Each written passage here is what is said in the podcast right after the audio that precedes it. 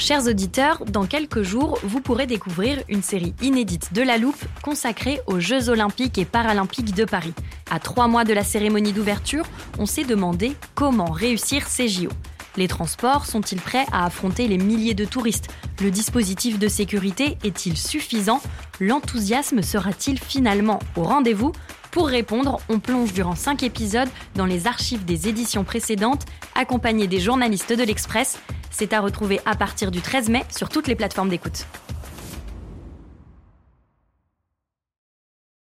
Hiring for your small business? If you're not looking for professionals on LinkedIn, you're looking in the wrong place. That's like looking for your car keys in a fish tank. LinkedIn helps you hire professionals you can't find anywhere else, even those who aren't actively searching for a new job but might be open to the perfect role. In a given month, over 70% of LinkedIn users don't even visit other leading job sites. So start looking in the right place. With LinkedIn, you can hire professionals like a professional. Post your free job on linkedin.com slash people today.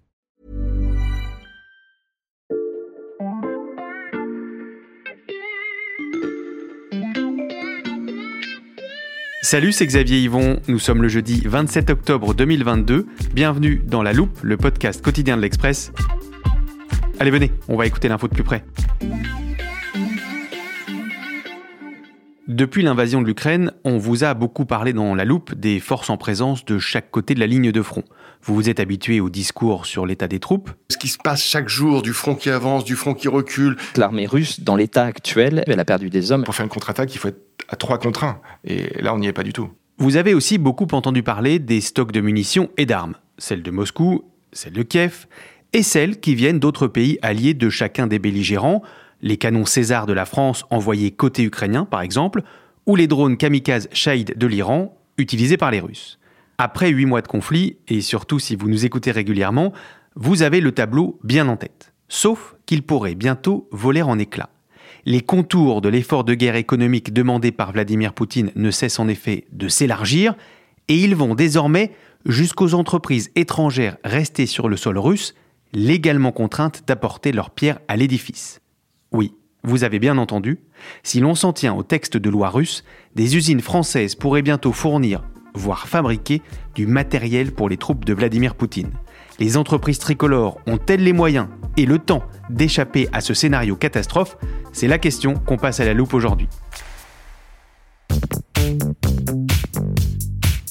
Quand on parle des implications économiques de ce conflit, on fait appel à Béatrice Mathieu. Salut Béatrice. Salut Xavier.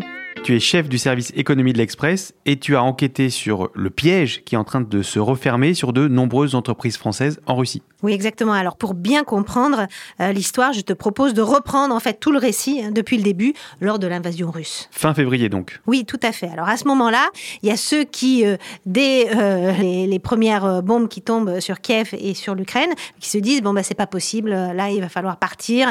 Et une pression qui est très très importante aussi en termes d'image. Et donc c'est la Société Générale qui très rapidement après l'invasion laisse leur participation. Il y a aussi Renault. Mhm. Et puis il y en a aussi beaucoup qui restent notamment euh, dans l'agroalimentaire. C'est euh, Danone, c'est toute la galaxie muliaise avec Auchan, euh, aussi Leroy Merlin, Decathlon, mais il y a aussi Vinci, La Redoute, Yves Rocher, Bonduel, Servier, hmm. et puis des sous-traitants automobiles comme Forestia ou Valeo. Et eux, ils se disent bon bah nous, la guerre, ça nous regarde pas, et on continue, on est là, on a des salariés russes et on continue de les faire travailler. Ce que tu nous dis, Béatrice, c'est que leur discours, c'est de dire notre activité n'a rien à voir avec la guerre. Oui, et c'est ce que répète et ne cesse de répéter mhm. le PDG de Danone, Antoine de Saint-Afrique, quand tout le monde lui pose la question pourquoi vous restez en Russie? Et lui dit bah, nous avons une responsabilité envers les personnes que nous nourrissons mhm. et les éleveurs qui nous fournissent le lait.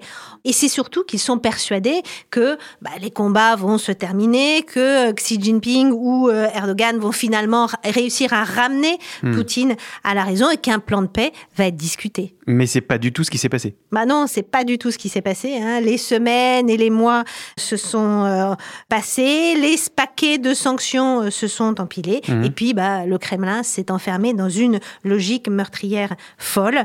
Et euh, il y en a qui ont décidé finalement de partir trop tardivement. Comme qui? Bah, Danone. Mhm. Alors Danone a eu un conseil d'administration le 13 octobre, qui a été un petit peu compliqué, et l'annonce officielle est tombée le lendemain de son conseil d'administration. Et là, très officiellement, Danone lance le transfert de contrôle de la plus grande partie de son activité euh, dans le pays. Et là, c'est important parce que c'est un clap de fin euh, d'une aventure qui avait commencé euh, il y a près de 30 ans pour le groupe français en Russie, qui avait commencé par l'ouverture d'un magasin à côté de la place rouge, qui était une sorte de vitrine à la gloire des produits de Danone. Et puis Danone avait beaucoup grossi au fil des décennies. Aujourd'hui, Danone en Russie, c'est 13 usines, c'est 7200 salariés et c'est quasiment 5% de son chiffre d'affaires global. Oui, c'est pas rien en effet, Béatrice. Euh, quels sont les arguments invoqués pour expliquer cette volte-face de Danone? Bah, Ils donnent pour le moment des arguments purement économiques. Ils disent, et c'est vrai, hmm. que c'est de plus en plus compliqué de faire tourner les usines, bah, parce que c'est de plus en plus compliqué, par exemple, de trouver des ferments pour faire des yaourts. Hmm. C'est de plus en plus compliqué de trouver de la colle hein, pour euh, euh, operculer les, pots de yaourt. Et ils disent, bah, nous, la logistique, c'est l'enfer. et donc, on n'arrive plus à faire tourner nos usines Danone à la qualité de ce que l'on espère. Et donc, euh, c'est pour ça qu'on décide de partir. Et partir, ça veut dire quoi concrètement? Bah, Ils vont se lancer un peu dans le même type d'opération que Renault ou la Société Générale. Et là, Xavier, tu vas pouvoir ouvrir ton armoire. Ah, j'adore quand on apprend du jargon financier complexe. C'est bon, je t'écoute. Alors, le mot, c'est le write-off. Mhm. Alors, tous les financiers l'utilisent, mais en bon français, on appelle ça une dépréciation d'actifs. Mhm. On regarde les comptes et puis on se dit, bah, cet actif, il valait euh, tant, bah, maintenant, il vaut zéro. Et là, euh, aujourd'hui, dans les comptes de Danone, ils vont gommer une ligne et c'est une dépréciation d'actifs qui devrait atteindre un milliard d'euros. C'est la troisième plus grande perte, en fait, réalisée par un groupe français en Russie, après celle de Renault et de la Société Générale. Ok, je garde précieusement la définition du write-off. C'est l'option que vient donc de choisir Danone. Et les autres groupes dont tu nous as parlé, Béatrice, est-ce qu'ils se dirigent aussi vers cette porte de sortie? Bah, C'est compliqué parce que pour faire parler les géants euh, du CAC 40 et toutes les boîtes françaises qui sont présentes en Russie de leurs projets, elles ne se pressent pas pour répondre à nos questions, même euh, en off. Alors, un exemple, hein, quand il y a eu l'annonce de Danone, bah, moi j'ai appelé Lactalis. Euh, Lactalis aussi, ils ont quatre usines en Russie, ils font travailler 1800 salariés. Mmh. Bah, ils n'ont même pas voulu me répondre, ils m'ont envoyé un simple communiqué où ils disent, nous considérons que nous remplissons notre mission de nourrir la population civile. Alors, il y en a encore beaucoup hein, d'entreprises qui opèrent dans le pays. Euh, il y a des relevés qui sont assez pointilleux qui sont faits par la Kiev euh, School of Economics. Mhm. Ils ont euh, montré que sur les 157 entreprises françaises qui opéraient en Russie avant le début de la guerre, bah, il y en a 80 qui continuent leur activité, bon an, mal an. Et ça représente environ 12 milliards d'euros de chiffre d'affaires. Alors, bientôt, sur ces 12 milliards, bah, il va falloir hein, en enlever un petit peu parce qu'au cours de mon enquête, ben, j'ai appris un autre départ bientôt de Russie. Celui de quelle entreprise, Béatrice? Eh bien, Valeo. Valeo, c'est un des très très grands sous-traitants automobiles français. Mhm. Et puis, on lui a posé euh, la question à Christophe Perilla, qui est le directeur général de l'entreprise, en marge du salon de l'automobile. Il n'avait pas franchement très envie d'y répondre, mais bon, là, il s'est dit, d'accord, euh, je vous l'annonce, notre entreprise va quitter euh, le pays. Et lui aussi va faire une sorte de write-off dans ses comptes, même s'il n'a pour l'instant aucune idée de la façon dont il va opérer ce retrait ni la date. Hmm. Et donc, on sait que si une boîte comme Valeo euh, prend euh, une décision à ce moment-là, ça n'a rien à voir avec le hasard.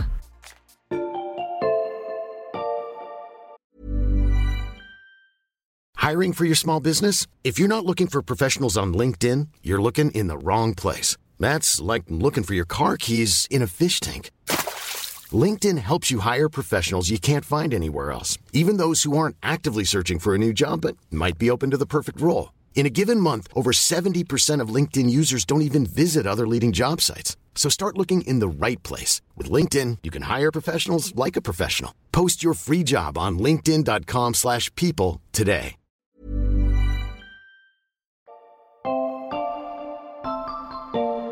Dans notre histoire hein, de, de l'embarras des entreprises françaises depuis l'invasion de l'Ukraine, il y a une date qu'il faut noter et qui est très très importante, c'est celle du 21 septembre 2022. Ça, c'est le jour de la mobilisation partielle décrétée par Vladimir Poutine. Oui, tout à fait. On a regardé le côté sociétal et euh, bah, de ces 300 000 hommes qui ont été mobilisés, de tous ceux qui ont fui le pays Mhm. en quelques jours, mais on n'a jamais regardé le côté économique. Et en réalité, derrière cette loi, il y a aussi des amendements qui ont été ajoutés à deux lois qui existaient depuis le début des années 90 et qui précisaient en fait le rôle des sociétés présentes en Russie, y compris des filiales des entreprises françaises, en cas de mobilisation.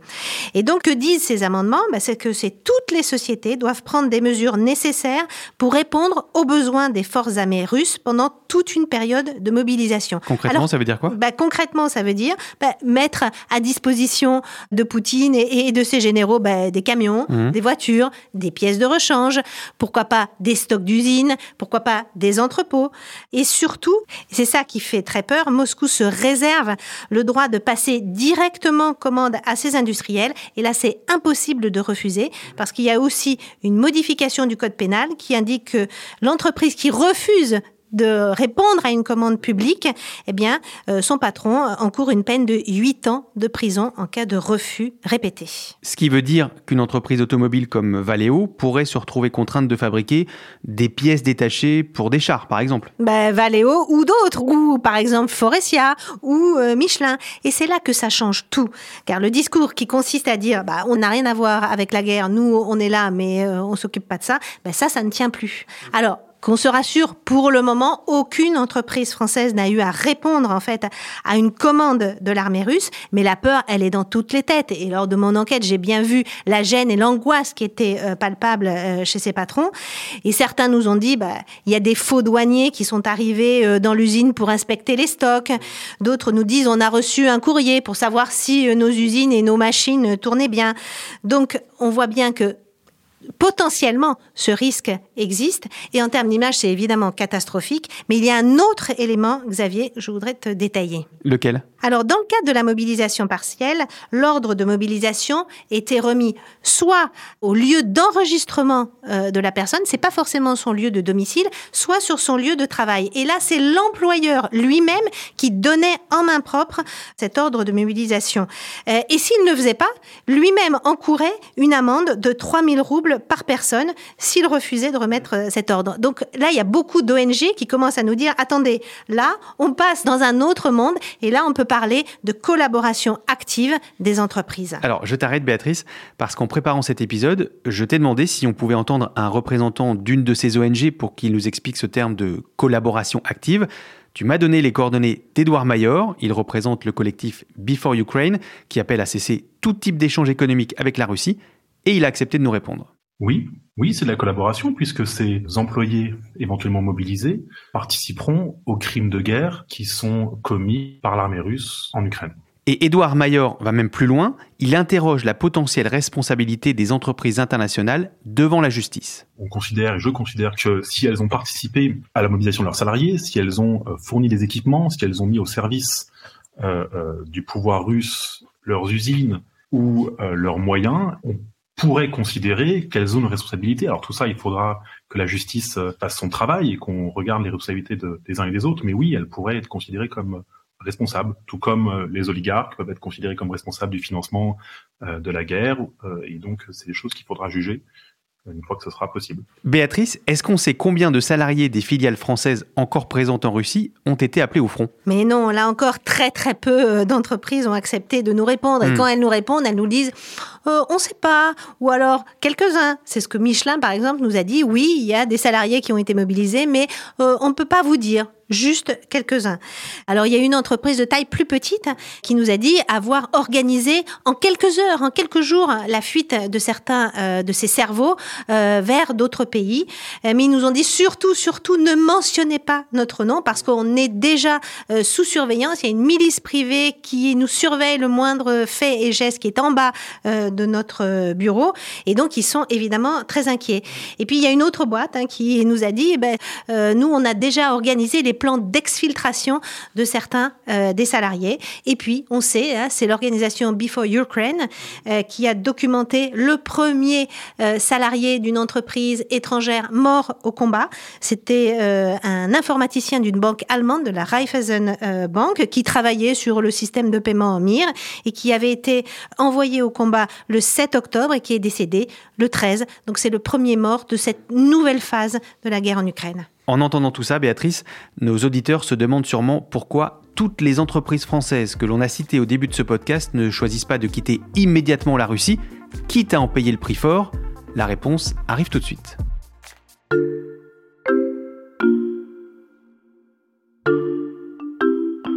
Ce qu'on voit surtout, c'est que pour les entreprises qui refusent de quitter le marché russe, c'est souvent des marchés extrêmement importants et des marchés dans lesquels elles font des profits. Vous entendez à nouveau Édouard Mayor de Before Ukraine. Quand on regarde la famille Muliez et ses entreprises Auchan ou Laurent Merlin qui sont toujours en Russie, quand on regarde Total, quand on regarde Yves Rocher, pour toutes ces entreprises, c'est des marchés extrêmement importants. Et donc la raison principale pour laquelle, euh, il me semble, elles ne quittent pas le marché russe, c'est parce qu'elles font des profits. Voilà donc la position de ce collectif d'ONG et d'organisations civiles, ukrainiennes et internationales. Béatrice, on a bien compris que tu avais eu beaucoup de mal à recueillir celles des entreprises concernées au cours de ton enquête. Est-ce qu'il y en a quand même qui t'ont répondu sur les raisons qui les poussent à rester aujourd'hui en Russie? Bah, Le problème, c'est que tu ne pars pas de Russie comme ça. Hmm. Entre la décision, comme celle que vient de prendre Danone ou Valeo, de couper les liens capitalistiques avec euh, sa filiale russe et les faits réels, euh, le, divorce euh, bah, est, consommé, bah, il peut se passer des mois. Hmm. Par exemple, Michelin a dès le printemps annoncé sa décision de, de, partir. Ça fait quasiment six mois qu'il travaille sur comment dire repasser le contrôle en fait de l'entreprise au management local. Mais c'est très très compliqué parce que par exemple dans le cas de Michelin, cette usine russe, elle était connectée avec tout l'écosystème Michelin, avec les 30 usines euh, de Michelin en, Europe. Et donc, il faut recréer tout un réseau de fournisseurs qui ne dépendront pas de Michelin. Et là, euh, c'est très compliqué de défaire, en fait, tous les liens euh, capitalistiques qui existent dans un groupe qui était très intégré. C'est la même chose, en fait, pour Alstom. Alors, Alstom détenait 20% de TMH, c'est un constructeur russe de locomotives et de matériel roulant. ils avaient annoncé dès le 11 mai leur souhait de se délester de cette participation, eh bien, ils n'ont jamais trouvé preneur. Alors, évidemment, pour ceux qui se décident aujourd'hui, c'est un vrai parcours du combattant qui commence. Tu peux nous décrire les étapes de ce parcours du combattant? Alors, avant la perte sèche, hein, le fameux write-off, mhm. il y a l'enfer administratif. Alors, quand on veut partir de Russie, il faut déjà demander une autorisation, l'autorisation au ministre de l'Industrie et du Commerce. Et puis après, il faut passer par une commission, une commission interministérielle qui est dirigée par le vice-ministre des Finances, Alexis Moïsev, et c'est lui et lui seul qui peut autoriser la transaction et les conditions de virement des fonds euh, à l'étranger. Et puis, il y a même certains dossiers, dans certains secteurs, qui peuvent remonter jusqu'au Kremlin. Et puis, bah, tout ça, c'est extrêmement long. Et puis, c'est surtout que tout peut ensuite capoter. Comment bah, Parce que là, c'est pas la Russie qui impose ces conditions, mais l'Occident. Exemple, si l'acheteur est sur la liste des oligarques qui sont sous sanctions occidentales, eh ben, la vente ne peut pas se faire. Alors certains se risquent à des montages baroques. Il faut trouver un cachelioc. Un cachelioc. Un cachelioc, c'est littéralement un porte-monnaie. C'est quelqu'un qui n'est pas sous euh, les sanctions occidentales et qui va porter l'opération pour le compte d'un autre. Alors, je te rassure, hein, la plupart des entreprises que j'ai rencontrées, même la totalité, hein, s'en tiennent à des opérations de cession au management euh, ou à l'État ou ses satellites pour, là c'est très important, un rouble symbolique. Des sessions pour un rouble symbolique, euh, arrête-moi si je me trompe Béatrice, mais ça, ça ressemble à une bonne affaire pour l'État russe. Ah bah une très très très bonne affaire. Hein. Le Kremlin récupère pour une bouchée de pain des usines qui tournaient et des usines qui étaient aux standards occidentaux. Hmm. C'est le cas de l'usine Danone, mais c'était le cas euh, des usines Renault. Celle d'Avtovaz était aussi performante euh, en Russie que les usines de Flin. Donc oui, c'est une bonne affaire. Ils font main basse sur les machines, mais est-ce qu'ils vont continuer à innover, à utiliser le savoir-faire de ces groupes occidentaux, là, c'est une autre affaire. On continuera de suivre la trajectoire des entreprises françaises et de leurs moyens de production cédés à la Russie avec toi, Béatrice. Merci beaucoup. À bientôt. Béatrice Mathieu, chef du service économie de l'Express, ton enquête complète est à retrouver sur l'express.fr. Courez-y, chers auditeurs, l'abonnement numérique ne coûte que 99 centimes pour 3 mois en ce moment. Et pour ne pas rater les prochains décryptages de toutes les conséquences économiques du conflit ukrainien, il n'y a qu'une seule méthode, abonnez-vous à la loupe sur votre plateforme d'écoute préférée. Je vous rappelle que vous pouvez aussi nous laisser des commentaires ou nous écrire à la loupe at l'express.fr. Je vous rappelle aussi que notre équipe vous prépare une newsletter chaque week-end pour retrouver tous les podcasts de la semaine, mais pas seulement. Si vous voulez vous inscrire, le lien est dans la description. Cet épisode a été écrit par Margot Lanuzel, monté par Mathias Pengili et réalisé par Jules Cro. Retrouvez-nous demain pour passer un nouveau sujet à la loupe.